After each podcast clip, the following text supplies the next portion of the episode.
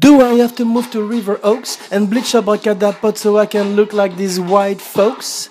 Just to get some assistance, because the brutality in my neighborhood is getting persistent. And if you wanna harass me, if I wanna talk back, you wanna bust abracadapod. Module 67, bonjour. Alors aujourd'hui, dans la série science-fiction d'Abracadapod, le chef-d'œuvre de Ridley Scott, Blade Runner. Alors, Philippe Cadic a écrit euh, Est-ce que les androïdes rêvent de moutons électriques? Eh bien, euh, Ridley Scott a rêvé pour lui euh, de réplicants, un mot qui n'était pas dans le livre original. Et aujourd'hui, nous allons parler d'un film de 1982 de Sir Ridley Scott qui s'appelle Blade Runner justement, juste au moment où la police vient arrêter euh, Abracadapod, à juste titre d'ailleurs, car aujourd'hui, d'un détective imperméable de la semaine dernière avec Colombo à un autre détective imperméable, Harrison Ford dans Blade Runner, il n'y a qu'un pas qu'Abracadapod se, se plaît à franchir. Harrison Ford, c'est également le Indiana Jones dont nous avons parlé il y a quelques jours, de Steven Spielberg. Donc, euh, qui a également tourné un Colombo. Donc euh, Abracadabra est dans un, mood euh, années 70, années 80, comme souvent, et euh, vous invite aujourd'hui, dans le cadre d'un podcast sur la magie du cinéma, à visiter le chef-d'œuvre de Ridley Scott. Alors, Ridley Scott, il a fait d'autres grands films, heureusement, peut-être un qui sort ces jours-ci, on peut l'espérer en tous les cas. Alien Covenant, la euh, le, nouvel opus de la saga Alien, le deuxième film réalisé par Ridley Scott, le troisième si on compte Prometheus.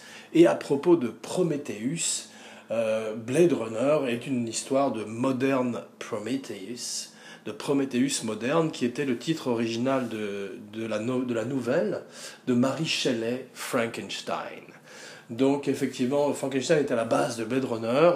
Et euh, à l'origine, il y a également un film euh, de Fritz Lang qui s'appelle Metropolis, dans lequel nous verrons pour la première fois euh, un robot femme. Robot du mot robotnik, qui veut dire esclave en russe, et qui prend toute sa signification avec Blade Runner, où on voit que les réplicants, effectivement, sont des esclaves, des des anges, des démons destinés à mourir euh, quatre ans après leur création. Et c'est euh, de là que viennent leur éternelle et leur grande souffrance, comme nous allons le découvrir en particulier avec le personnage de Roy Batty. Batty qui veut dire le fou. Roy Batty qui est magnifiquement interprété par euh, Rutger Hauer dans la première grande performance de sa carrière, avant, après les films qu'il a fait avec Verhoeven en Hollande.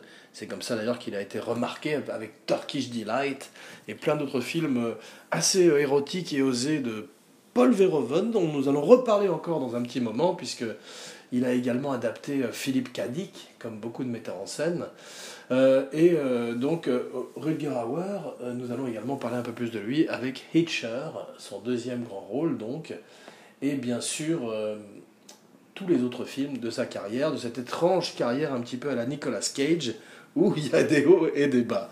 Donc, euh, Philippe Cadic euh, a toujours tenté énormément les metteurs en scène, et nous lui levons notre verre aujourd'hui, car euh, ses récits de science-fiction sont non seulement intelligents, mais ambigus, et laissent une grande place à l'imagination, aussi bien pour les lecteurs que pour les spectateurs. Et c'est ce qui a tenté euh, effectivement Ridley Scott, qui est avant tout un metteur en scène visuel, car nous allons voir que Blade Runner souffre un petit peu euh, par son scénario et par la lenteur de son rythme. Donc euh, Blade Runner, au début, le Kadik, donc, qui va être adapté par la suite par plein de metteurs en scène, jusqu'à donc Nicolas Cage également avec Next, mais Verhoeven avec Total Recall, avec Schwarzenegger, Get Your Ass to Mars ou alors effectivement spécial Robocop bientôt dans quelques jours sur Abracadapod. Donc ces thèmes de science-fiction du robot, donc depuis Metropolis, ont toujours intéressé Hollywood. On a vu avec Forgiven Planet, Forgotten Planet, non, Forbidden Planet, pardon, avec euh, Leslie Nielsen dans un rôle sérieux comme au début de sa carrière. Il est très bien aussi dans Creepshow, où il fait très peur. Eh bien, euh, il y avait Robbie le robot, et puis euh, après, la télévision s'est emparée du mythe, et on a eu toujours beaucoup de mal à le réaliser à l'écran, jusqu'à Star Wars, où les effets pratiques sont poussés jusqu'à leur paroxysme, et jusqu'au plus grand talent de tous les, tous les ILM de l'époque qui effectivement donne tout avec Dennis Murren, et aujourd'hui avec, dans Blade Runner avec Sid Mead, car effectivement Blade Runner, euh, le grand talent, le grand succès de Blade Runner, c'est d'être un film extraordinairement moderne et précurseur et avant-garde visuellement, ce qui explique un petit peu son côté indémodable et le fait qu'on peut le revisiter et le relire à travers les époques. Car effectivement, aujourd'hui, notre film, ainsi que notre histoire, commence en 1982. Nous te levons notre verre. 1982. Donc un petit garçon euh, entre dans une salle. Ce petit garçon, c'est Abracadapod enfant. Abracadenfant, il a vu euh, Alien, il a vu euh, surtout Indiana Jones, il a, il a, il a eu peur à Alien, il s'est fait sous lui euh, à Indiana Jones, non, à Alien, pardon, et à Indiana Jones de bonheur. Et tout d'un coup, euh, la conjonction de ses talents, euh, le la, rencontre de ces planètes, Harrison Ford, Ridley Scott, le maître à penser d'Alien rencontre Indiana Jones lui-même pour un film de science-fiction où un détective privé pourchasse des androïdes à travers un Los Angeles futuriste et dévasté par la pollution. What's not to like? Qu'est-ce qu'on peut ne pas aimer dans ce prémisse de base? Et donc, d'enfant avant d'entrer dans cette salle, frétille d'impatience, jouit pour la première fois d'ailleurs de sa vie, on peut le dire, c'est la, première expérience sexuelle d'Abracadapod. Et euh, donc s'attend à, euh, au, au, deuxième retour de Jésus sur terre, The Second Coming. Bien sûr, il est difficile de, euh, surtout euh, avec un film aussi euh, compliqué et aussi étanche, aussi hermétique que celui-là, c'est difficile pour un enfant d'entrer dedans, surtout quand de telles expectations sont posées sur les épaules du film. Donc, bien sûr, l'enfant, l'abracade d'enfant est déçu. Et ce film entrera dans une espèce de, purgatoire pour les années à venir. Alors, il le mérite par certains côtés, car il y, a plusieurs versions de Blade Runner. Il y a la version avec cette voix off qui, euh, qui est là pour euh, guider le spectateur, pour l'aider un petit peu euh, dans les méandres de l'histoire du film, qui pourtant est, très simple. C'est toujours cette histoire de robots qui ont, ou n'ont pas une âme, et c'est le principe effectivement de Frankenstein, et ce que Boris Karloff a amené de façon magnifique, jusqu'à Rutger Hauer qui rappelle Boris Karloff à la fin du film par son humanité et son émotion. Mais on va parler de lui un peu plus avant dans le rôle du répliquant principal et du némésis de Rick Deckard. Donc euh, Blade Runner avait tout pour être un grand grand film d'action, mais curieusement, euh, Ridley Scott, qui est un, drôle de bonhomme, roux, décide, euh, d'un anglais, décide tout d'un coup d'emmener le film ailleurs. Alors Ridley Scott, il a fait Les Duellistes. Il a fait de, la publicité pendant des années avant. Avec son frère Tony Scott, ils ont fondé Scott Free, dont on voit encore aujourd'hui le logo avant Alien Covenant, un oiseau qui s'envole, Scott Free, à la manière des, des frères Scott qui ont acquis leur indépendance et se sont envolés de leurs propres ailes à travers Hollywood. Il a fait Alien. Alors Alien, euh, effectivement, 1979, dans l'espace, personne ne peut vous entendre crier. Euh, dans l'espace, personne ne peut vous entendre podcaster, surtout à like, rate, review, subscribe sur Facebook, sur YouTube, sur iTunes, pas encore YouTube, bientôt on l'espère, sur YouPorn aussi bientôt nous l'espérons, mais en tous les cas, euh, support Abracadapod qui a, qui a bien besoin de tout votre abracadamour et votre abracada feedback sur Facebook, si toutefois vous le désirez. À très bientôt. Alors, est-ce que Abracadapod rêve de moutons électriques? Les androïdes, euh, les réplicants de Ridley Scott, rêvent de moutons électriques. Mais nous verrons ça à la fin du film et à la fin du programme. Pour l'instant, Ridley Scott est un jeune homme, encore. Il sort de Alien, il a eu un gros, gros succès. Il a amené Giger à Hollywood, il a, il a tout tenté, il a tout essayé, il a tout réussi. Euh, Sigourney Weaver euh, lui doit sa longue et belle carrière, ou en tous les cas le, le démarrage, le démarrage d'une belle et longue carrière. Fera-t-elle une apparition dans euh, Alien Covenant? Je ne crois pas. Et je ne l'espère pas, car elle sera dans les prochains Avatars, et c'est tant mieux.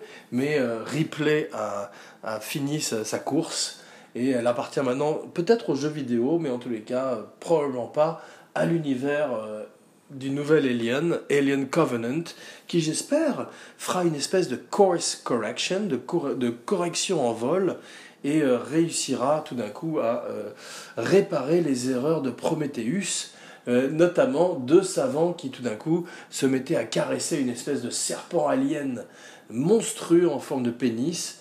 on ne sait pour quelle raison et finissaient effectivement dévorés par le susdit serpent.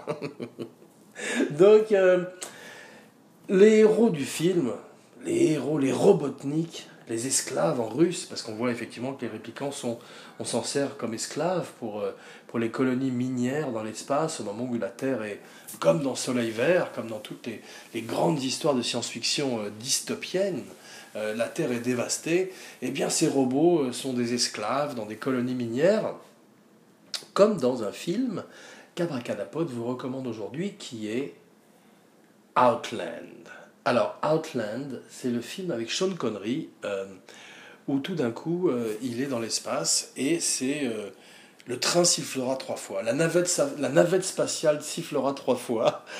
c'est la version du film avec Gary Cooper, High Noon. Du coup, c'est Very High Noon, c'est dans l'espace, avec Sean Connery qui affronte Peter Boyle, et oui, Sean Connery a affronté Richard, Robert Richard, Richard. Mais tais-toi, Abracadapod. Non, Abracadapod, un podcast sur la magie du cinéma. Sean Connery a affronté Robert Shaw, non pas Richard Shaw, mais Robert Shaw, mais aussi Peter Boyle dans Outland, un très bon film de Peter Yams. Un autre Peter, pas un autre pétard. Attention, Abracadapod, je te surveille. Donc, euh, est bipolaire et se parle à lui-même avec un ange sur son épaule et un démon sur l'autre. Un abracadange, on pourrait dire, et un abracadémon, si on voulait être un petit peu simpliste, à la manière de Blade Runner, parce qu'effectivement, le problème de Blade Runner, c'est le scénario. Alors, euh, Ridley Scott a montré qu'il euh, pouvait faire des films sans scénario comme Gladiator et arriver à sauver euh, certaines catastrophes du gouffre grâce à son talent visuel qui amène toujours un film très moderne alors des fois ça n'a pas marché, euh, comme euh, Someone to Watch Over You ou Black Rain, la pluie noire des années 80 où Michael Douglas partait au Japon.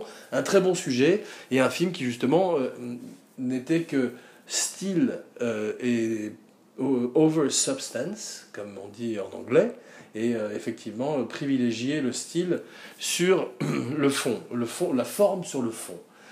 Donc c'était effectivement le problème aussi de Prometheus, qui avait euh, un visuel comme d'habitude magnifique de cet homme qui a fait ses armes, ses griffes dans la publicité, dans le vidéoclip un petit peu peut-être, ou probablement pas d'ailleurs, mais en tous les cas a fait la première publicité Apple, où on voyait euh, cette, euh, ce spoof de 1984 et donc montrait déjà l'empreinte visuelle très forte de Ridley Scott et de son frère Tony aussi, à qui nous rendons hommage aujourd'hui, qui malheureusement s'est suicidé en se jetant d'un pont en Californie. Euh, je ne devrais pas rire, mais euh, Abracadapod rit de tout, euh, mais pas avec n'importe qui, effectivement. donc Ridley Scott et Tony Scott, deux frères qui ont marqué magnifiquement l'histoire du cinéma, même si les films de Tony Scott sont un petit peu moins marquants, justement, que ceux de son frère. Il a quand même fait des films étonnants comme Top Gun avec Tom Cruise et surtout un très bon film aujourd'hui qui est une autre abraca recommandation de la semaine qui est Enemy of the State. Alors Enemy of the State c'est un film avec Will Smith, un autre acteur mésestimé qui a fait un film avec un robot qui s'appelait iRobot, une autre recommandation. Eh bien, il est dans Enemy of the State de Tony Scott. Euh, Tony Scott, tout d'un coup, abandonne un petit peu ses tics visuels, car effectivement, de façon encore plus euh, caricaturale que son frère, eh bien, il, euh, il accélère la caméra, il, cut à tout va, il fait des coupes intempestives et ses films ressemblent trop à des music videos, des vidéoclips. Donc euh, dans Enemy of the State, Ennemi d'État, tout d'un coup il abandonne un peu ses tics visuels et euh, colle la caméra à une histoire plus proche de, euh, ou en tout cas plus proche d'un hommage à la conversation secrète de Francis Ford Coppola. Et nous y retrouvons d'ailleurs un vieux Gene Hackman dans le rôle d'un d'un espion qui est un spécialiste de l'écoute, à la manière du héros de Lives of Others, un grand film qu'Abracadapote vous recommande aujourd'hui, un grand film allemand. Euh, donc euh, effectivement, euh, Gene Hackman revient et reprend quasiment le rôle de euh, Knowles, je crois, de Harry, je ne sais plus comment il s'appelait en tous les cas. Et son personnage, c'est drôle de le retrouver 20 ans après, même si c'est pas exactement le même personnage que dans le chef-d'œuvre de Coppola, film que Coppola a tourné entre les deux parrains. Et oui, certaines personnes se seraient reposées entre deux parrains mais pas Coppola. Coppola, entre les deux parents, il fait The Conversation, la conversation, donc euh, secrète, euh, dans laquelle tourne, dans lequel est également Harrison Ford dans un de ses premiers rôles. Donc la boucle est bouclée, de même qu'Harrison Ford qui revient aujourd'hui euh, avec Blade Runner 2049 avec Ryan Gosling. Donc Harrison Ford, nous te levons une fois de plus notre verre, car tu es un acteur. Abracadapod tutoie Harrison Ford, et oui, un acteur euh, mésestimé qui doit une grande partie de sa carrière à Tom Selleck, qui n'a pas pu faire Indiana Jones, et qui a euh, réussi à amener une espèce de charme euh, et de ténacité qui est un mélange de Humphrey Bogart et Cary Grant. Donc bravo Harrison Ford et bravo Ridley Scott pour Blade Runner. Alors, Blade Runner, c'est surtout les réplicants, comme Abracadapod disait précédemment. Alors les réplicants, ce sont surtout Rutger Hauer et Daryl Anna. Daryl Anna, l'abracaractératrice de la semaine. Daryl Anna, Splash, une des plus belles sirènes de l'histoire du cinéma, avec Pogno, la petite sirène de Miyazaki, dans le film des studios Ghibli, qu'Abracadapod vous invite à visiter maintenant, là, dans l'heure qui suit, et eh oui, eh bien, Daryl a été euh, mal employée. Le cinéma n'a pas su quoi faire avec elle après Splash, après Blade Runner. Tarantino lui a donné une deuxième chance avec Kill Bill, mais Abracadapod n'aime pas Kill Bill. Abracadapod aime certains films de Tarantino. Abracadapod aime à peu près 47% des films de, de Tarantino, de Carantino et euh, un petit peu moins euh, les films euh, de Kill Bill dans lesquels il ramène Daryl Hannah avec un bandeau sur l'œil, mais elle le porte moins bien que Snake Plissken Kurt Russell, qui est très bien dans les films de Tarantino, comme Death Proof ou surtout Hateful Eight, dans lequel Channing Tatum est également très bien. On dira jamais assez de bien de Channing Tatum, un autre acteur mésestimé. Mais Daryl Hannah, dans le rôle de Pris, la magnifique réplicante d'Abracadapod, la magnifique réplicante de Blade Runner, un podcast sur la magie des réplicants, eh bien, euh, est entrée tout d'un coup dans l'imaginaire collectif, euh, dans la pop culture, avec ce personnage qui était un ancêtre du Joker, du, euh, du Joker de Heath Ledger. Son visage est poudré de blanc, à la manière de tous les personnages de Johnny Depp depuis ces 27 dernières années. Et euh, elle est absolument magnifique. Elle fait de la gymnastique, elle se déplace comme euh, une acrobate du cirque du soleil. Et en même temps, c'est la mort. La mort qui n'a que 4 ans à vivre et qui souffre du même mal-être que euh, Hauer et son personnage de Roy Batty. Donc si aujourd'hui Abracadapod, qui n'a pas aimé ce film euh, à sa sortie, qui a appris à l'aimer avec le temps, il a fallu 10, 20, 30 ans pour l'aimer, pour le revoir, pour comprendre que c'était autre chose qu'un film d'action, effectivement, qu'un blockbuster, mais plus un film noir, un polar, un thriller, un film psychologique, un drame humain. Et effectivement, comme Abracadapod n'est pas extrêmement friand des films noirs en général, ces films où, des détectives rencontrent des dames dans des, euh, bureaux avec des, euh, des persiennes et un éclairage feutré et une bouteille d'alcool sur la table, euh, souvent avec Robert Mitchum ou Bogart justement, eh bien cette esthétique noire n'est pas ce qu'Abracadapod préférait à l'époque ni aujourd'hui. Mais en revanche, l'esthétique futuriste de Sid Mead, le production designer et surtout de Ridley Scott, qui a toujours été un très grand directeur de chef de département, permet au film d'avoir son côté intemporel, a timeless classic. Blade Runner, les répliquants. Donc Daryl Lana euh, meurt euh, entre les mains d'Harrison Ford. Tous les réplicants euh, connaissent un sort funeste très violent entre les mains d'Harrison Ford. Elle convulse dans une espèce euh, d'épilepsie orgasmique. Et comme un jouet cassé, elle se met tout d'un coup à, à, délirer sur le sol. C'est une des grandes images qui reste dans le crâne d'Abracadapod, qui n'a pas revu le film depuis peut-être également dix ans, et à qui nous levons notre verre aujourd'hui. Donc,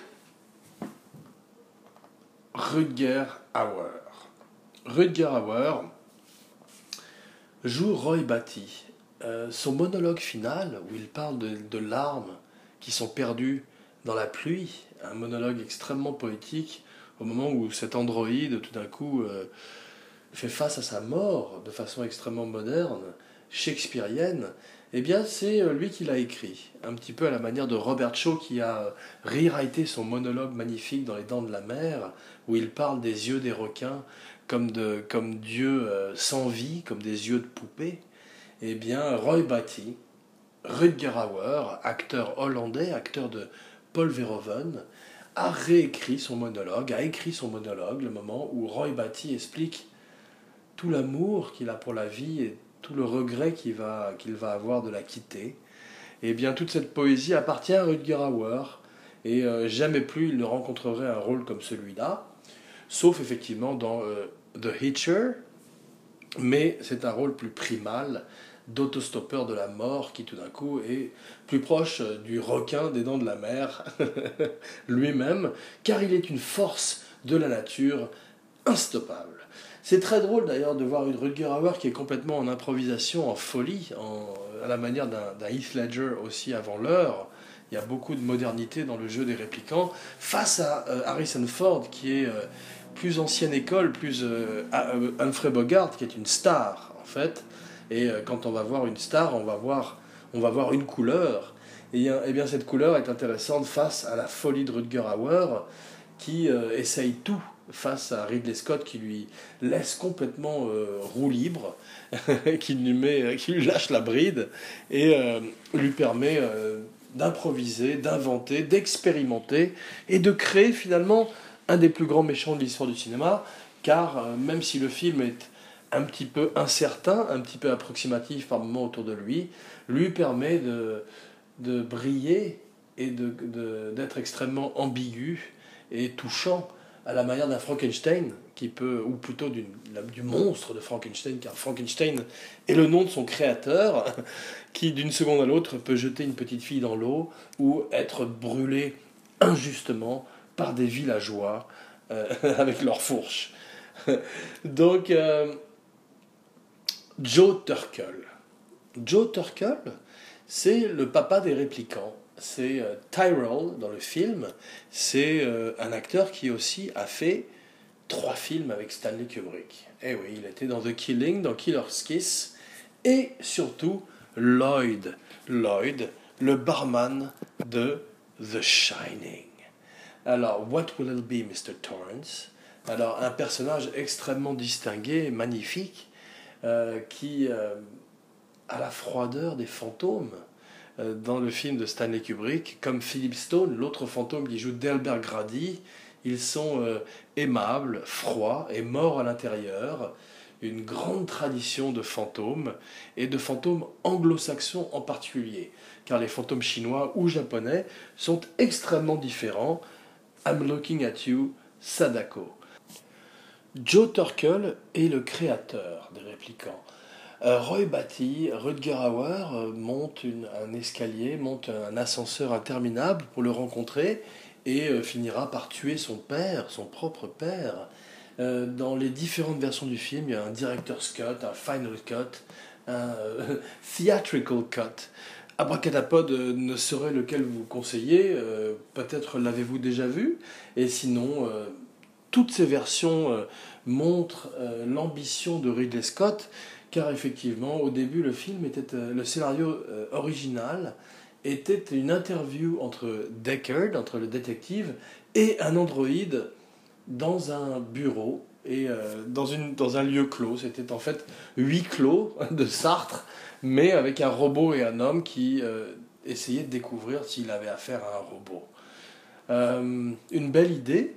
Ridley Scott a lu le scénario, il a dit comment ça se passe à l'extérieur et à partir de là, euh, la, folie, la folie Blade Runner avait commencé.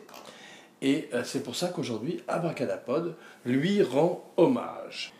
Alors, il n'y a pas eu qu'Abracadapod qui a été déçu à l'époque. Le film était une espèce de, de flop au box-office, Abracadaflop.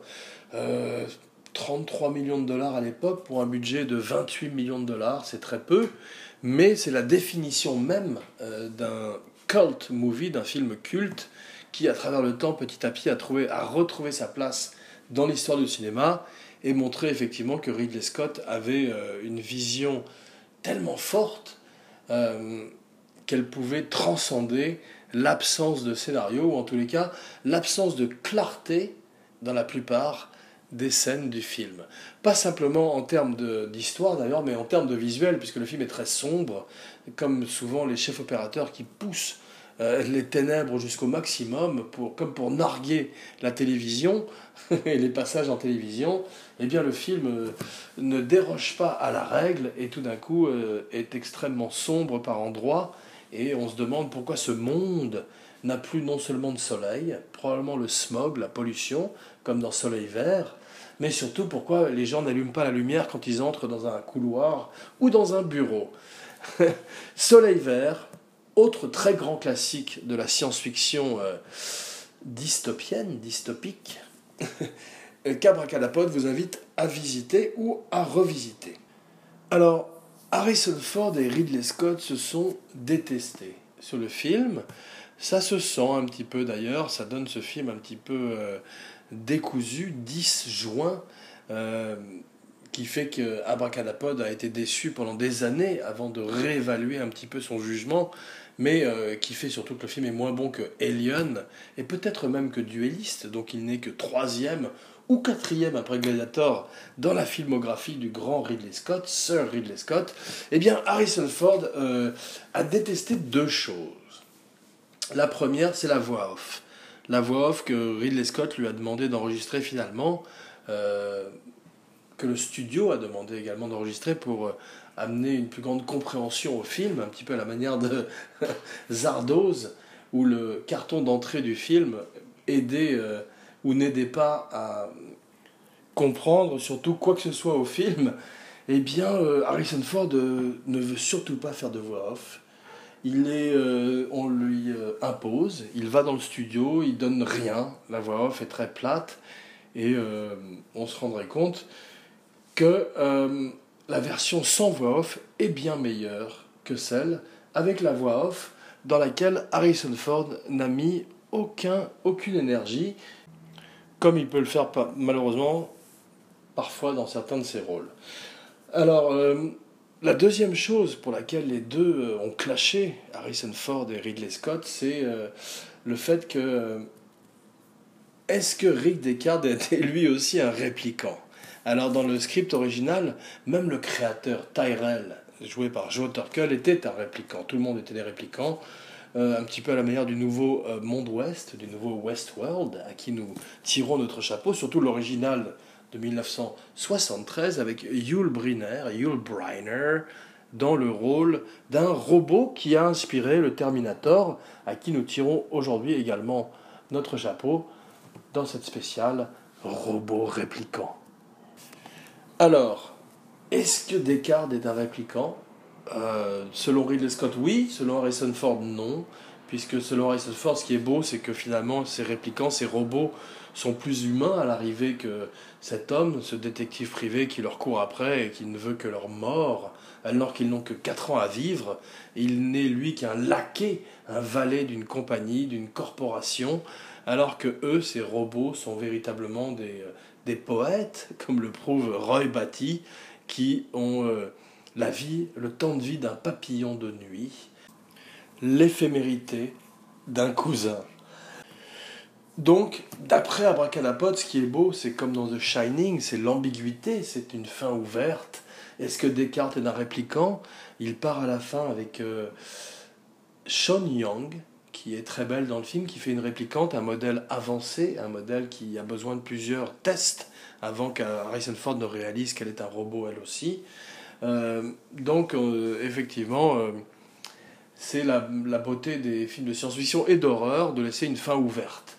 Alors cette histoire d'amour entre une femme et, entre une femme robot et un homme, eh bien ça date de, Metropolis et de Fritz Lang, comme Abracadapod vous le rappelle aujourd'hui.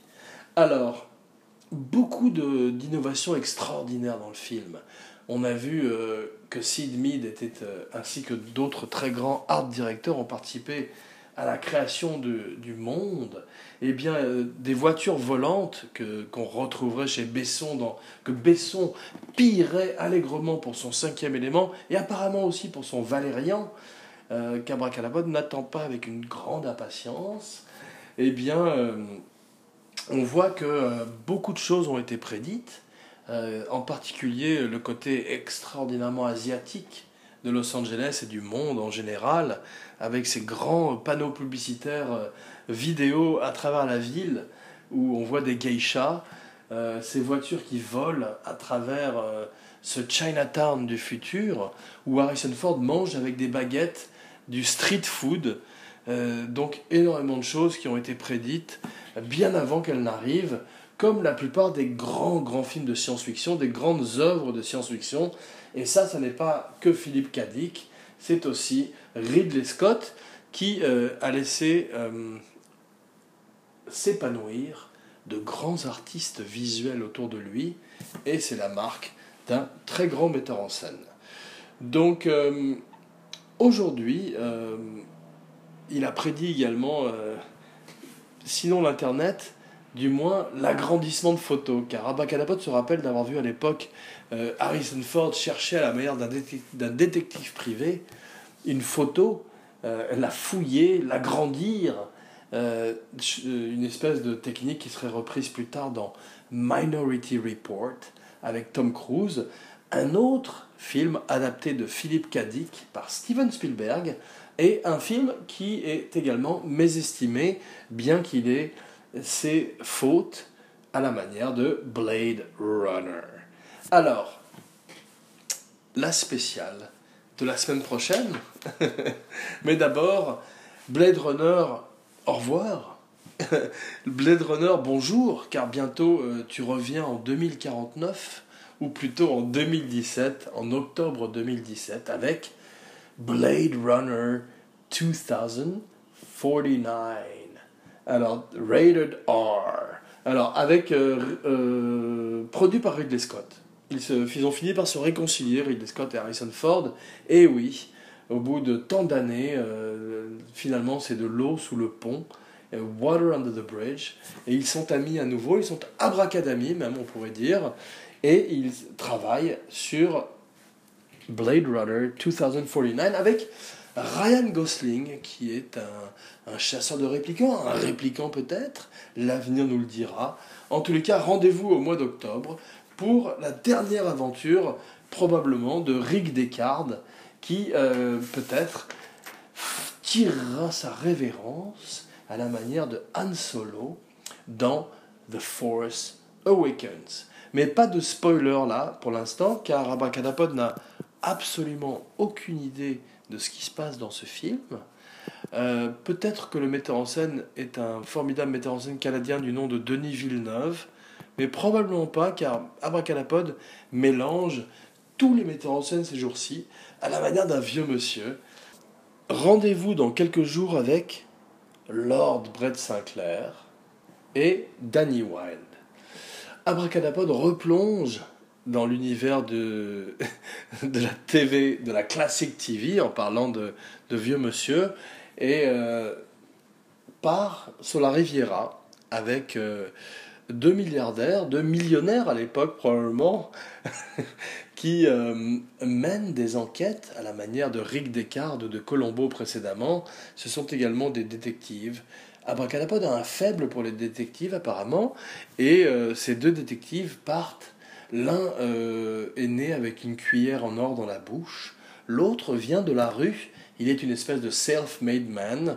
Il a gagné des courses automobiles, il a fait fortune apparemment dans le pétrole. Euh, Lord Brett Sinclair, lui, euh, est né dans une famille riche anglaise. Et ces deux vont se retrouver tout d'un coup sous la coupe, sous la coupelle du juge Fulton, pour vivre d'étranges aventures sur la côte d'Azur, ce qui pourrait être le sous-titre de la prochaine émission. Jean Weber. Ah, il y a des oiseaux. Signing off.